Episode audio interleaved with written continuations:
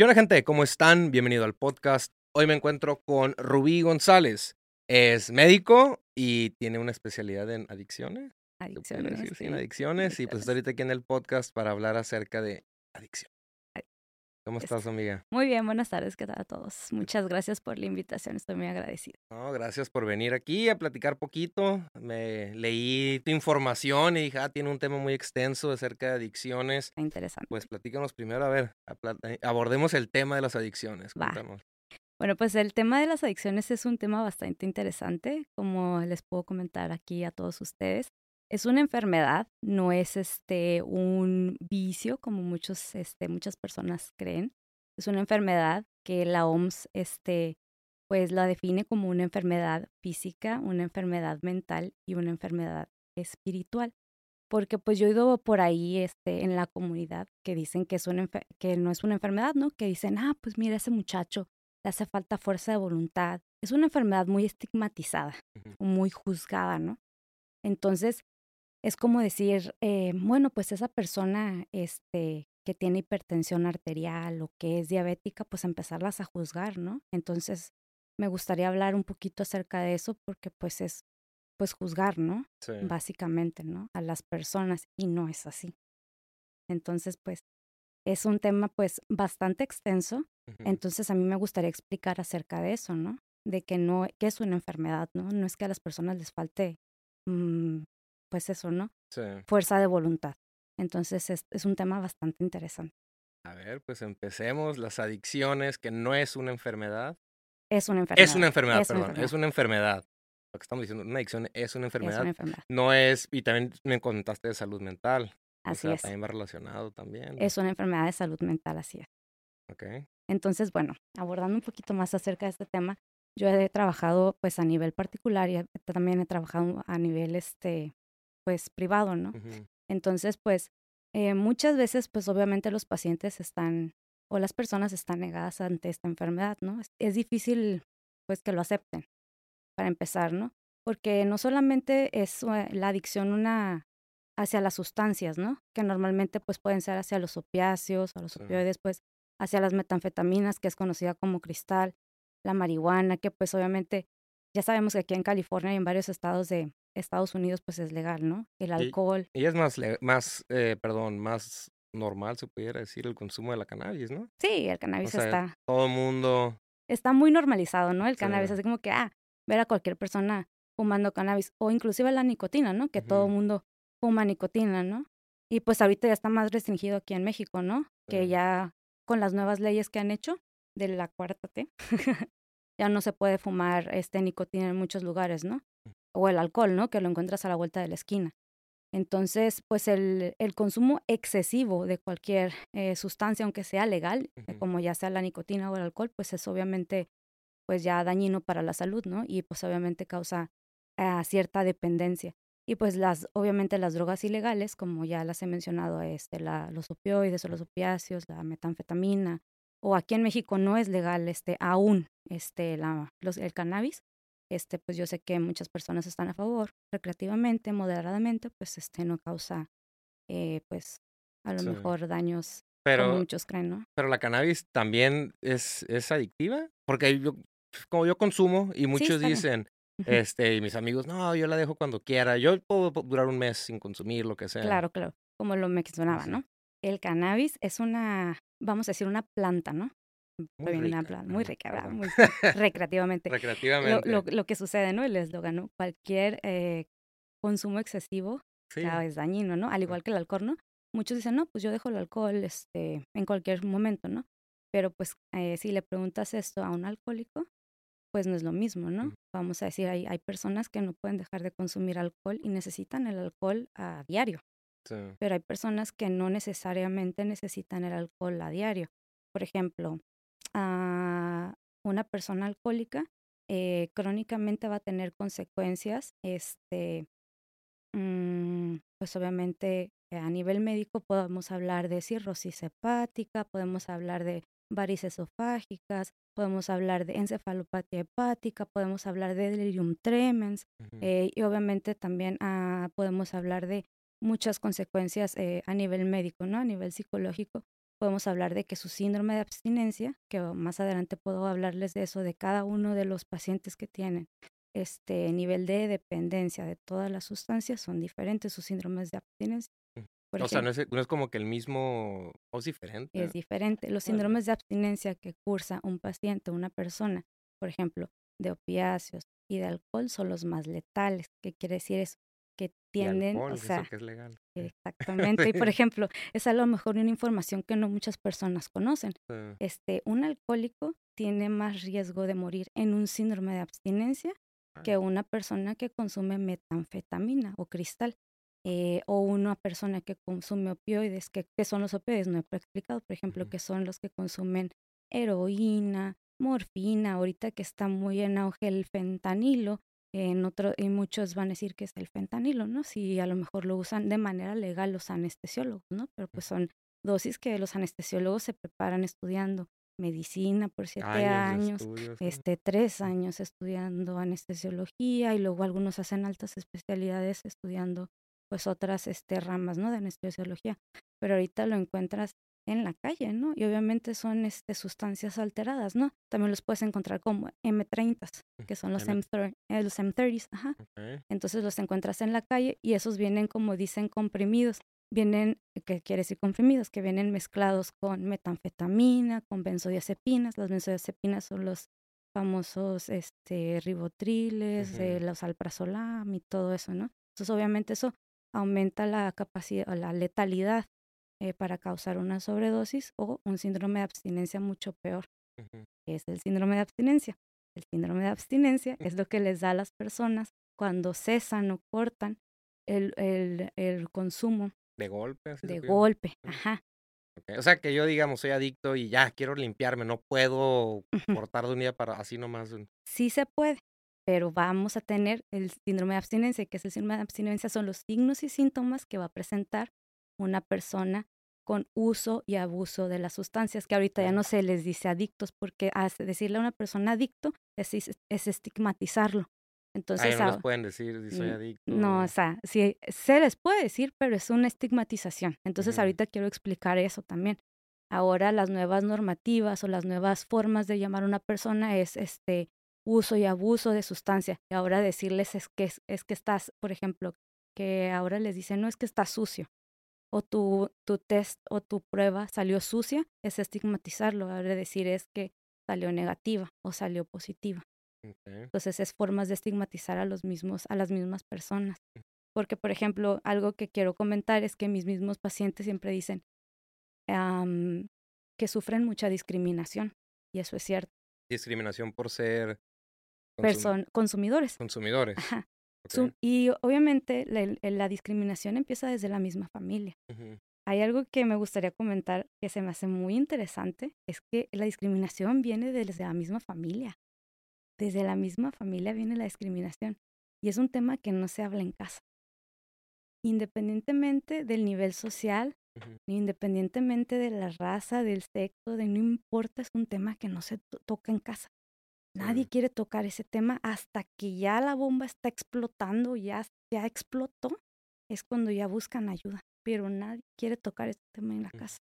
Nadie quiere aceptar que hay alguien, un miembro de la familia, que tiene con un problema de abuso, uso y abuso de alguna sustancia. Nadie.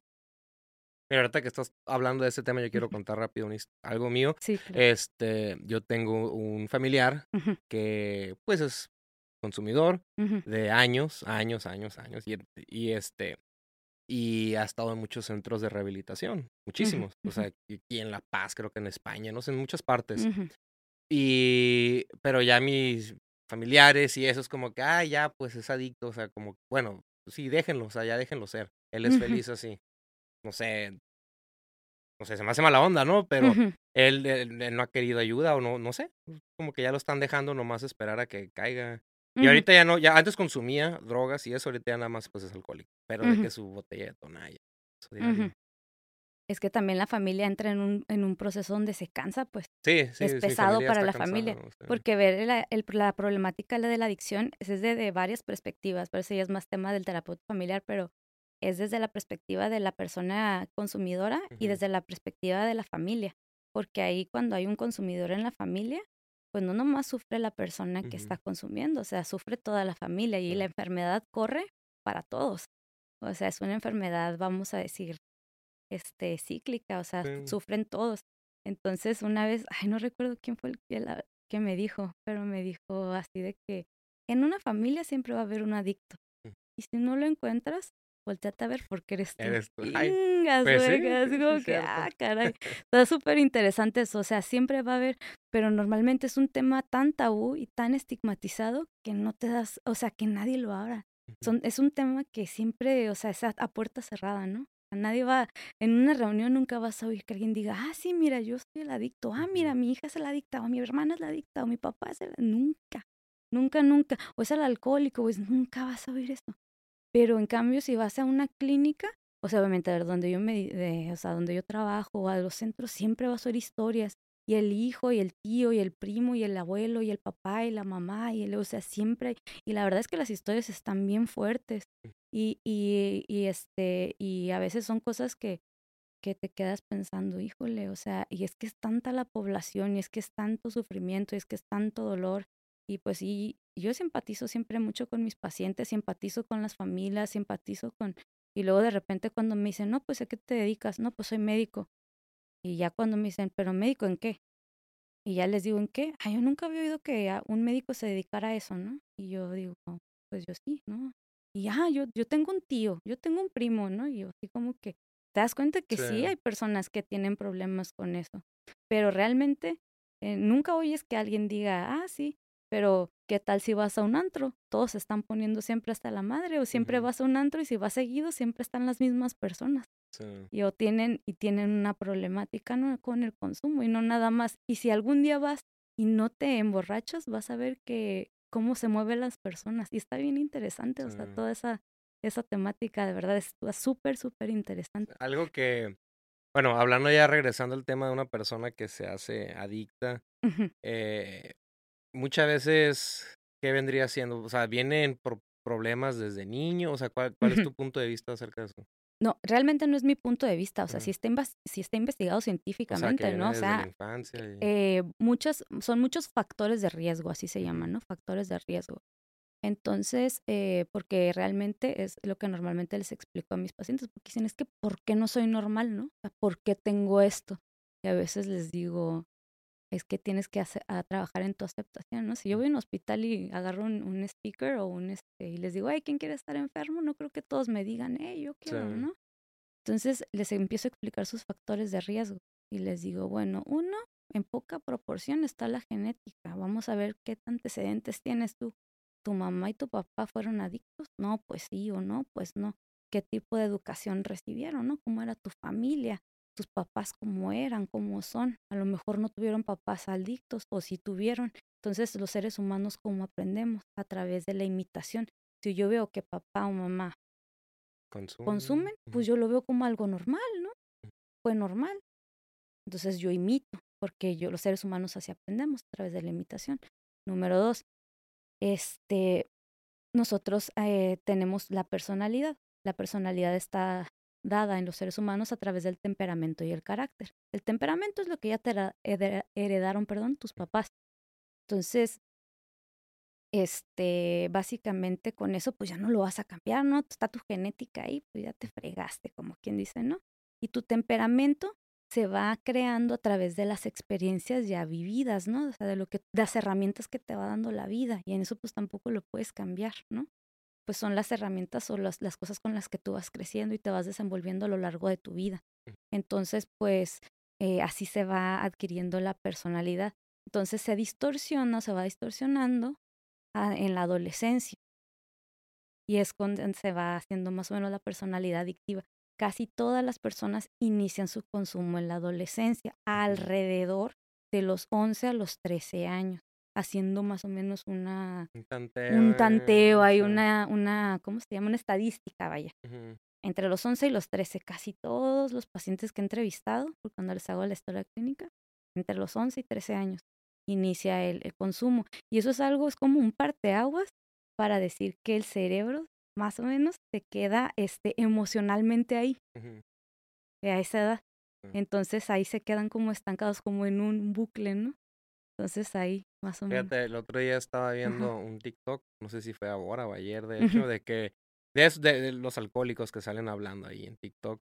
Y, vi uno que dijo que el peor enemigo de un adicto era la soledad. No sé, eso vi, que estaba dando su punto de vista. Y yo me quedé, no, pues sí, cierto. O sea, que estar solo, una persona que siempre está solo, no sé, consume o se aburre, o que se aburre y consume, no sé. Pues no es tanto también el aburrimiento, pero mucho también van por los vacíos emocionales. Los seres humanos somos este, sociales por, por naturaleza, ¿no? Entonces, eh, básicamente, pues mucho también va de la mano con los vacíos emocionales de las personas, que era lo que iba a comentar ahorita, ¿no? O por las herramientas que te va dando la vida. Entonces, por las carencias, perdón, carencias emocionales que, que tienen los, los seres humanos, ¿no? Entonces, eh, justamente es eso, cómo te fue en la infancia, cómo te fue en la adolescencia. Normalmente los niños son vulnerables, entonces, ¿qué, ¿cómo fueron a lo mejor papá y mamá? ¿Qué te faltó en la infancia? ¿Cómo percibiste tú tu infancia ahora como eres de adolescente? ¿Cómo son los adolescentes? Normalmente los, los, los, adolescentes, la característica en esta etapa de la vida quieren pertenecer a. Entonces, los adolescentes, al momento de querer pertenecer, casi todos te van a decir, yo por pertenecer consumí. Entonces, porque les fue mal en la infancia, por los vacíos que tenían en la infancia y querer pertenecer a un grupo social, consumieron para llenar los vacíos emocionales de la infancia, es como la parte psicológica de casi de, la mayoría, consumen para pertenecer a algo y llenar sus vacíos emocionales y, y de grandes pues ya se les viene todo, ¿no? Y de una sustancia, de la primera sustancia, se les abre la, la, ventana y abren la puerta a brincarse a las demás sustancias. Y normalmente los que inician con, voy a inventar, ¿no? Tabaco, se van al alcohol, se van a marihuana, se van a metanfetamina y terminan en, en opiáceos, ¿no? Y algunos nada más terminan en tabaco, marihuana y alcohol, ¿no? Y algunos, dependiendo de las herramientas de cada uno, ¿no? Y así, y algunos se van así hasta el, Alicia en el País de las Maravillas. Y hay algo que me ha tocado es que también depende de los niveles de receptores que tengan en el cerebro.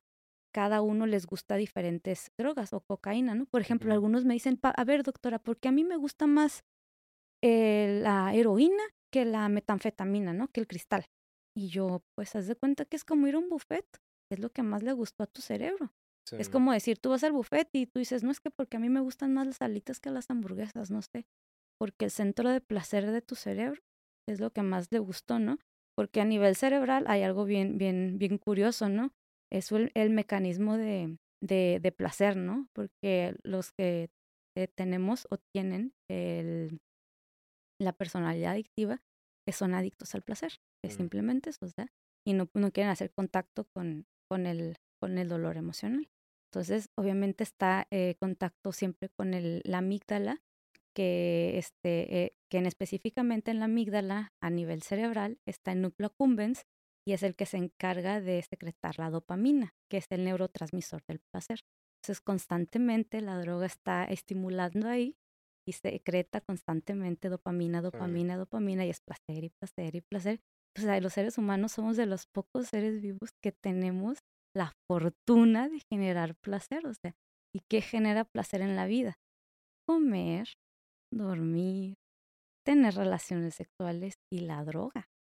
Y la droga genera muchísimo placer, o sea, a niveles extraorbitantes. Algo que mucha gente dice, yo creo que hasta yo le he dicho también, no sé si estoy bien o mal, de los adictos que se, quieren ya meter un centro de rehabilitación o que muchos los llevan, más que nada la familia que lleva a la fuerza a sus, a sus familiares, ¿no? A la fuerza a un centro. Y mucha gente dice, pero ¿para qué? Si no, si él no quiere, todavía no, o sea, no va a cambiar, es hasta que él quiera. o sea, ¿es cierto eso que dicen o pueden hacer que cambie de mentalidad un adicto o cómo? esa, esa, esa, pregunta es muy buena, ¿eh? muy interesante. Ok, eh, sí pueden, eh, dentro de la recuperación, mm. ellos pueden ir por su propia voluntad y decir, no, ahora sí quiero cambiar y pueden echarle las ganas del mundo y sí pueden recuperarse y también personas me ha tocado que no quieren y sus familiares los llevan, este, vamos a decir que contra su voluntad, mm. pero de plano ya es para salvarle su vida, porque a mí sí me ha tocado algunos que ya van así como dicen en el ring, en a punto de morirse, en brotes psicóticos, que ahorita me gustaría platicar de un brote psicótico, Este, y sí, sí les va el cambio porque a veces la negación por el estado mental en que se encuentran no les permite ver su enfermedad. O sea, porque esta enfermedad de plano ah, les, les cambia el panorama de, de visión. Por ejemplo, dependiendo, ¿no? Si vienen en un brote psicótico o si vienen en un síndrome de abstinencia, ellos no les permite ver la realidad de cómo están. Mm. Este, y pues obviamente esto les distorsiona toda la enfermedad, ¿no? Que traen. Entonces, por ejemplo, hablando de un poquito de un brote psicótico eh, y, o del síndrome de abstinencia que ya hace ratito mencioné, el brote psicótico sucede cuando hay un, este, un consumo excesivo de alguna sustancia y hay un cambio de personalidad del individuo y hay un delirio y una alucinación justamente en este momento por un, el uso de un estupefaciente o de una sustancia, porque puede haber por otras razones, pero ahorita no me voy a meter a eso, ¿no? Entonces, ¿qué es un delirio? Puede ser una historia real o irreal que esté diciendo la persona, o puede parecer muy real, ¿eh? Este, constante, y una alucinación puede ser visual, auditiva, táctil o olfativa, que esté creando la persona en su realidad pero no tiene nada que ver con la realidad. O sea, que esté pasando el torno. Entonces las personas se pueden tornar realmente muy agresivas, muy, muy agresivas y pueden asustar a sus familiares. Al punto que pueden hacerse daño o hacerle daño a los familiares. Exactamente. O sea, me han llegado a mí pacientes, hombres y mujeres, que han atentado contra su vida y contra la de sus familiares, donde hasta te han, a las, los familiares han acudido a la policía porque se ponen fuera de control. Y así me han llegado. Sí. Haciendo, agrediendo, a este, insultando, este, donde ya los, la familia no sabe qué hacer. Por eso es lo que comentaba hace rato. Hasta que ya explotó la bomba es cuando ya los atienden porque ya no saben qué hacer con ellos. Mm. Pero mientras no hablan de la problemática. Y me han tocado casos así donde, donde los, los chicos, o sea, la población, me han tocado sobre todo jóvenes, y, chicas jóvenes, de, no hablo más de entre 20 y 25 años, que es la media de edad donde me han tocado muchos, donde salen totalmente. O sea, como la gente podría decir coloquialmente, es que enloqueció, pero no es que enloqueció. Tuvo brote psicótico donde pueden ser reversibles o irreversibles. se pueden quedar con ese Exactamente. y yo cuando les explico a los pacientes y a las familias de sus brotes psicóticos la primera vez le duró una semana, la segunda vez puede que le dure un mes, la tercera vez puede que le dure seis meses y la última puede que ya no lo recuperemos. Y algo curioso es que hablando justamente de la marihuana, voy a, me gustaría contar una historia de una chica, es que esta chica siempre me, me marcó a mí mucho. Era una chica de 19 años que me llegó con infrapeso, ella. ¿Qué es infrapeso? O sea, que, ay, perdón, que me llegó con bajo peso, que ya llegó muy, muy, muy, muy delgadita, pues muy, muy, muy flaquita. Este, y me decía la familia que ella tenía, estaba normal, pues que ella no, no, tenía ese peso. Este, y llegó totalmente psicótica, totalmente psicótica y que ella no consumía ningún tipo de sustancia. Y a mí lo que me salió en el antidoping nada más fue cannabis. Y yo no podía creerlo, dije, no, esta niña consumió metanfetamina, o sea, cristal. No. No, no, no, no. Nada más me salió cannabis. Y me tardé, o no me tardé, o sea, la, la, para poder bajarla de su brote psicótico, tardamos eh, el psiquiatra y yo como seis meses. Para bajarla. Para bajarla de su brote psicótico. ¿Cómo se baja una persona? ¿Con terapia de hablar o...? Fármacos, con psicofármacos y también con terapia, pero muchísima contención. O sea, la chica llegó, como cuatro días sin dormir, con... estaba muy arriba, muy, muy arriba, sí. Y luego de, con desnutrición, no quería comer, agresiva, este, muy mal llegó la chica, la verdad. Yo, yo y luego se le bajaba la presión por lo mismo, no le podíamos dar, dar mucho medicamento al inicio porque se le bajaba la presión, o sea, la verdad esta chica le fue muy mal. O, sea, sí sufren los adictos a la hora de limpiarse, ¿no? Muchísimo, en su síndrome de abstinencia a veces no se imaginan lo mucho que sufren, este, porque no creen que la pasan bien y luego la familia como que a veces los quiere castigar por lo mal que hicieron allá, pero a veces a mí me gustaría que entendieran que, híjole, es una enfermedad bien fea, bien fea. Y a mí me ha tocado, este, ya dejando de hablar a esta chica, o sea que sí, la verdad, y después se recuperó. Ahorita la chica está muy bien y me da mucho gusto porque creo que la está la armando muy bien allá en su, como ella, ¿no? Sí se quedó a lo mejor su año y medio internada, pero digo, como estaba y ahorita como está, o sea, sí, Lo, sí lo necesitaba y ella se desesperaba y dice, es que ya estoy bien y esto yo, pero sí lo necesitaba. O algunos otros usuarios de, de opioides, usuarios de heroína o de fentanilo que a veces llegan en, o sea, muriéndose, ¿no? Y se desesperan en sus internamientos y les digo, pues es que no precisamente estabas usando gomitas, oye. Sí, estabas ah. usando algo más sí, fuerte. Sí, fuerte, ¿no? Y los de metanfetamina, pues también. Pero algo, por ejemplo, de los de usuarios de metanfetamina es que ellos se psicotizan bien feo, bien horrible. ¿De qué forma? O... Igual, o sea, entran en un delirio, en paranoia, ellos hacen muchos delirios de persecución, hacen muchas paranoias, o sea, y empiezan a hablar, o sea, cosas, ellos también para bajarlos de su psicosis, este, con, a ver, en tu punto de vista, ¿cuál dijeras que es el que más para hacer, para limpiarse y eso, que es más el, la más fuerte, se pudiera decir? Para, de síndromes de abstinencia, los, los, más letales, ¿Alcohol? y opiáceos. Pero de que hacen brotes psicóticos, cannabis y metanfetamina. La cannabis también, ay, ok. Sí, la, no, no creían las personas, pero de verdad, o sea, eh, cannabis y metanfetamina es la combinación más letal para hacer este, este psicosis porque sí se ponen muy, muy, este, o sea, ah, muy delirantes y muy, este, de que brotes psicóticos me han tocado de que no, hay cámaras, muchos han hasta arrancado los dientes y de que dicen, no, es que traigo un animalito aquí y se empiezan a rascar, a rascar, a rascar, a rascar, buscándose animalitos y... Eh, ¿Los tienen que amarrar cuando son cosas así se amarran? No, no, no. Eventualmente a mí no me gusta amarrar, eso es ilegal. O sea, no oh, puedes estar amarrando, no, no puedes amarrar a las personas. Yo prefiero tratarlos con psicofármacos, igual con el psiquiatra, siempre este, estamos así. Porque antes este los amarraba, ¿no? Sí, pero esos ya son técnicas este como este bien este cómo se llama ya obsoletas este, medievales antes, hacía eso sí cavernícolas ¿no? no no no eso no está bien este creo que ahorita es ilegal hacer eso estar amarrando a las personas no no okay. porque no más bien ahí sí entra más como el trabajo conjunto con los terapeutas no y este más bien es, darles contención a los, a los pacientes y eh, darles este tratamiento farmacológico para que este pues eh, pues estén tranquilos pero sí es un trabajo muy, muy complicado, o sea, de entrar a hablar con ellos porque a veces se ponen agresivos y dicen, no, acá a mí me han dicho, tú eres bruja, tú eres satanás. O sea, traen un... O sea, trae su trip, acá. y le digo, sí, si no te portas bien te voy a llevar. Así les dices, sí. y se quedan, siéntate, ándale, y ya se sientan, ¿no? Y ya, ¿no? Ya después, sí me han llegado, ¿no? Me han insultado y todo eso, pero es parte de, ya después, ya cuando se les baja, me dicen, ya, perdón, doctora, te insulté, ¿no? Le digo, no, no hay problema, no hay problema problema. Y así, ¿no? O sea, pero es la, e, e, son los mismos patrones que ellos tienen, que tienden a ser agresivos. Y ya después ellos mismos se dan cuenta, ¿no? Que, o sea, obviamente ellos están mal.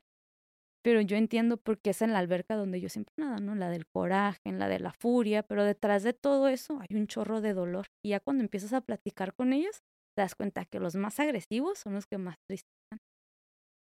Y eso es algo bien interesante con ellos. Entonces, cuando yo veo un paciente que está bien agresivo, que está bien contenido, que está bien así, el más rudo que ves, dices, este es el que más está más, más triste.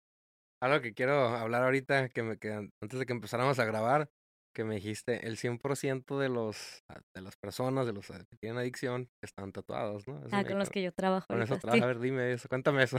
Ah, háblame de eso. Háblame de eso. No, pues que es un dato que me llamó la atención. Sí, es, que, ahorita trabajo ajá, con usuarios de, de, de opiáceos, ¿no? De heroína. Entonces, ahorita todos mis pacientes, el 100% están tatuados. Aunque sea un tatuaje chiquito. No, no chiquito, todos, pero machín, todos. Pero eso imagino que, bueno, no creo que sean tatuajes así como yo que me los hago en un shop. Algo son de la calle, ¿no? Son de la calle, son de barro. De barrio, ¿verdad? Sí. Y luego, así, pues obviamente los tuyos están acá fancistones, algo fresones, algo bien como los míos, pues, ¿no? Pero está chido porque muchos, otros sí, otros sí son de shop, ¿no? Porque tengo varios que sí se dedican a, hacer tatuajes ya que salieron de... Pero está interesante esa parte porque cada uno de sus tatuajes significa algo. Entonces, este, yo ya más o menos aprendí a, saber porque ya me integré, ya soy parte de la comunidad, del, clan, ahí, ¿no? Porque ya pues te agarras y te haces compa, ¿no? De algunos de acá, ya sabes, ¿no? Y no, ay, doctor, lo que necesito ¿Sabes? Sí, sí, sí. Somos compas ya. Este, pero este, cada uno de sus tatuajes significa algo. Entonces a mí me gusta, luego le digo, ah, a ver qué significa tu tatuaje. Le dije, este significa este, ¿verdad? Me dijo, sí, ¿cómo sabes? Nunca nadie me había dicho eso. Pero tú, ¿cómo sabes? Dije, porque me gusta observar. Y como yo también tengo un montón, a veces pues esa forma yo también de que empatizo con ellos, ¿no? por medio de los tatuajes y conmigo por eso me empiezan a decir más cosas. O luego los escucho y nada más a veces van a consulta conmigo para que los oigan. No, a veces no quieren otra cosa más que ser escuchados, ser escuchados y ya. ¿verdad? Y ya, ajá. Y eso está muy padre también, eso que me dicen, gracias por escucharme, me gusta platicar. Dale cuando quieras. ¿Tú crees que, imagino yo, tengo un familiar adicto, lo meto al centro, la, eh, la familia también necesita alguna forma de terapia. O sea, no es nada más como que, ay, ahí deja a mi hijo, ya mi vida sigue normal. No, totalmente. Tienen que sanar. Totalmente. Era como lo que decía hace rato, que a veces a la familia se les hace bien fácil ir a votar ahí a la, al, a la paciente, al enfermo, ¿no? Como quien dice. Pero no, la familia también tiene que hacer su trabajo porque a veces, como dicen, ¿no? Consumir una sustancia es el síntoma, como del iceberg, ¿no? Así, pero debajo ahí todos los problemas familiares. Pues de dónde vino la enfermedad. Pero otra vez, si lo vemos desde otra perspectiva, el paciente es la enfermedad. ¿Y la familia qué? Pues es el virus. Es el pues, virus, pues este, pues. Pero entonces lo mandas a internar, ya está interno. Pero acá en la familia empiezan a surgir los problemas, ahora sí como palomitas de maíz. Casualmente, ajá, los papás se divorcian, sale la hermana que era un desmadre también, sale el hermano que por acá reprobando las materias acá, ¿no? y el hermano adicto, pues ya no, o sea, ya él no era la causa. Él no era la causa, él ya está interno y ahora quién le van a echar la culpa de los, de los problemas, pues. O sea, está bien interesante, pues la familia también se tiene que tratar, tratar. tratamiento. Ajá porque la enfermedad pues ya se fue. ¿Qué opinas? Bueno, pues ahorita sé que estábamos tocando un poquito el tema de que el alcohol, que es uno de los más difíciles, ¿no? Ajá. Pero ya es, o sea, pues yo creo que, ah, ya creo que hasta muchas personas te ven feo cuando le dices, ay, no tomo. No sé, me ha tocado que salgo con amigos o algo y le dicen, ay, no tomo, pero ya es como que socialmente aceptado, ¿no? Claro. El, tomar y eso, y es algo que pues nunca, nunca se va a acabar, ¿no? El, alcoholismo y, y mucha, hay mucha, hay muchos eh, alcohólicos. ¿Cuál es tu opinión acerca de los grupos de AA, de los 12 pasos? ¿Crees que sí ayudan? O... Sí, se ayudan los 12 pasos. Eh, los 12 pasos, de hecho, es un programa súper bien hecho. Está excelentemente bien hecho. Es un, un, un, un, un grupo, bueno, es una, sí, este, 12 pasos, 12 tradiciones de, de mutua ayuda, donde las personas van y se expresan en la tribuna, yo he ido a muchas tribunas. Yo también. Este, está, muy chido. Este, donde, y se, y se ayudan mediante sus experiencias, ¿no? Y donde agarras un padrino y una madrina donde te van ayudando, pues, a, a, a su mutuo, de, de, acuerdo a su experiencia, pues, a cómo vivir una mejor vida independientemente seas adicto o no, o sea, seas alcohólico, o AA y NA, que es lo mismo, nada más cambian las siglas porque los 12 pasos y las 12 tradiciones son exactamente lo mismo. También está el de neuróticos. Y neuróticos es exactamente lo mismo. Pues te ayudan a tener un mejor estilo de vida. O sea, si, si uno se pone a analizar los 12 pasos, es simplemente para tener un mejor estilo de vida, como ser humano y ser una mejor persona. Así como dices, no tiene fallas en su lógica. Sí o ser una mejor persona. El primer paso es que aceptar, ¿no? Aceptar que eres ingobernable ante un poder superior. Así, bueno, ante el alcohol, pues, pero si le quitamos el alcohol o a la droga o que eres neurótico, que eres ingobernable, ¿no? Segundo paso, que eres, este, ¿cómo se llama? Eh, ¿Cómo se llama? Eh, que eres... ahí este tengo mi librito, Alcohólicos Ajá, que eres, ajá, que perdiste el sano juicio. El tercer paso, que le dejas tu control a un poder superior. Cuarto paso, que haces un, este, un inventario de ti mismo. Y así te vas, hasta el doceavo. Hacia el a una doceava, que vas a transmitirle el mensaje al otro. Ajá. Pero bueno, ¿qué consejo, antes de cerrar el podcast, le dieras a un familiar, digamos, que quiera llevar a su conocido, no sé, familiar o algo a un centro de rehabilitación, pero no sabe cómo conseguir ayuda? ¿O cuál es el primer paso para poder internar a alguien, una persona? A un, a un pues, papá o una mamá. Sí, un consejo a alguien que tiene un familiar que quiere, que anda buscando ayuda. buscando ayuda. Ok, primero que nada, que sea empático, con, con su familiar, ya sea, por ejemplo, si fuera mamá, papá, que fuera empático, este, que no, que no lo juzgue, que trate de ponerse en sus zapatos, que no, este, que trate de comprender que es una enfermedad, que no es porque la persona no quiera dejar la sustancia, eh, que no sea como, por favor, hijitos, que no se les ponga de rodillas, que no les llore, que no, que trate de entender que es una enfermedad, que no es porque el hijo, la hija, el sobrino, eso no quiera dejar la sustancia, es una enfermedad física, psicológica y espiritual, o sea, así para que diga la OMS eso, pues ya es otro rollo, ¿no? Este, eh, que trate de hablar con la persona. A veces la persona va a estar negada, va a decir, no, yo no tengo una problemática, es, no es algo fácil de aceptar, de verdad, no es algo fácil, no es alguien que quiere decir, ah, sí, yo tengo una problemática con el uso y el abuso de una sustancia. ¿Por qué? Porque en cualquier persona va a reinar la soberbia. Mm. Somos o son personas con defectos de carácter, como cualquier otra persona, pero esto lo tenían potenciado. Son hipersensibles. O sea, cualquier cosa que les digas, lo van a sentir peor, porque sentimos o sienten diferente. Ah, somos así cualquier cosita. y más cuando andan consumiendo. Ah, la van a hacer así a la mamá, al papá, quien sea. Eh, sí, la, están enojados, están enojados, están irritados constantemente. Y todo lo van a tomar personal. Entonces, sí busquen ayuda sobre todo si ya están en una etapa donde cada vez está siendo más, más, más, este, más difícil, porque esta enfermedad nunca mejora. O sea, no esperen que algún día su hijo o su hija o sobrino se levante y diga, ah, ya no soy usuario. No, no, claro que no, esto no va a mejorar. Este, ¿Crees que, crees, perdón que te interrumpa, crees que muchos familiares traen esa mentalidad? O sea, de que a lo mejor ya en un, nomás una rachita se le pasa. Sí, las familias, voy a decirlo abiertamente, a veces están más enfermas que los pacientes. Creen. Yo he visto que se llama codependencia eso también. Así es el término. Y hay personas o hay familias que van a decir, ay, pero yo sé que si le lloro a mi hijo, yo sé que si le doy dinero, yo sé que si le doy esto, yo sé que si lo otro va a cambiar. Yo sé me ha tocado, que si mi hijo se casa, va a cambiar. Yo sé que mi hijo se hace papá, va a sentar cabeza y va a cambiar. No es cierto. No es verdad. Esta onda, no. La enfermedad esta destruye familias, destruye empresas, destruye, lo han perdido todo. Yo he visto. Es de verdad. Y hay cosas que he visto y, de por testimonios, por pacientes, de a veces hasta se tienen que fondear y a veces ni fondeándose. Hay gente que se muere esta enfermedad mata. Y es bien triste. Yo he tenido pacientes que se han muerto. Les he llorado y es bien triste. Soy ser humano, yo sí lloro, yo pues sí, les yo, me yo me he encariñado con mis pacientes y híjole, cuando se han muerto yo sí lloro, digo, chavitos, chavitas, jovencitos. ¿Qué es el más joven que te ha tocado ver?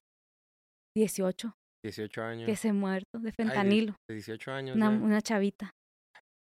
Otra chavita también tocó que se suicidó también por ahí, tenía 17, 18. También. Ella se suicidó. ¿Ahí en el centro? No, cuando salían. no, cuando eh, una fue porque el papá se la quiso llevar aferrado. Le dijimos, no, no, todavía no es tiempo de ella. No, me la quiero llevar. Bueno, señor, llévesela. De ella fue por sobredosis de fentanilo y la otra chavita ya se suicidó. Y los demás me han tocado más grandes, pero también igual. Mm. ¿Qué, cuál, es el tiempo promedio que un paciente debería estar internado? Mínimo. Mínimo, sí. Un año. Mínimo un año. Es eh, por varios estudios que he leído y se me hace bien interesante es lo que tardes tú en aprender un nuevo idioma para que hagas nuevas este, interconexiones neurales o nueva neuroplasticidad. Un año. Un año. Y no importa, estás hablando en general, o sea, no eh, importa si es alcohol, cannabis o que sea. Y pero que la persona quiera, o sea, que realmente tenga la convicción de. O sea, que realmente le esté poniendo ganas y todo eso, sí, un año, dos años para que esté óptimo. Es normal que una vez terminando el programa, pues salgan y ya están otra vez de vuelta a la vida y puedan, es normal que recaigan claro, muchas veces. El proceso de recaída es normal, es normal y es parte del proceso, como quien dice, es parte del proceso, pero hay diferentes tipos de recaída. La recaída donde consumes una vez y dices, no, no, ni más, yo me voy a... Ajá, y ya otra vez.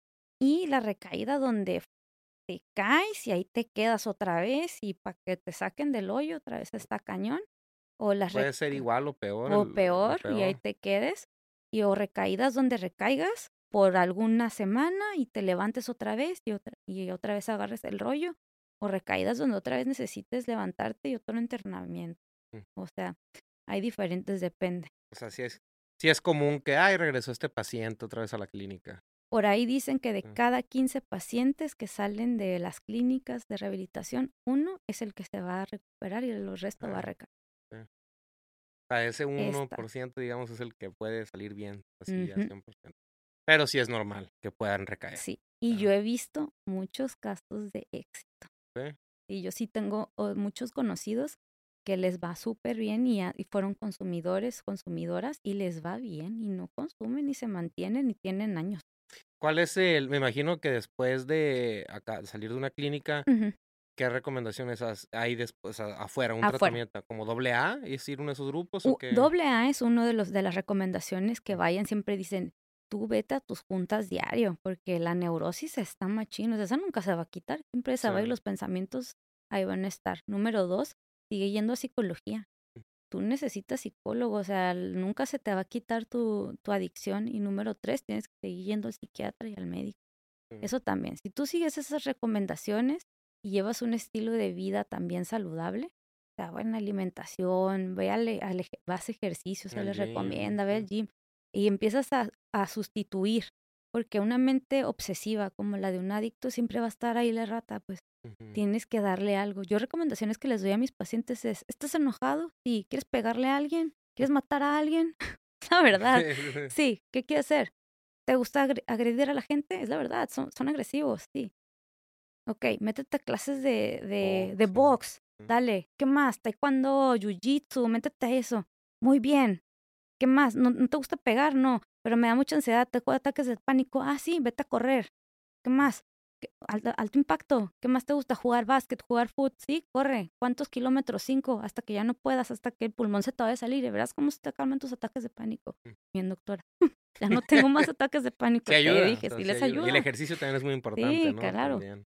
Obviamente, aparte de sus medicaciones, sí. aparte de la psicología, aparte de ir a doble A, aparte o NA, lo que más les guste, ¿no? Sí.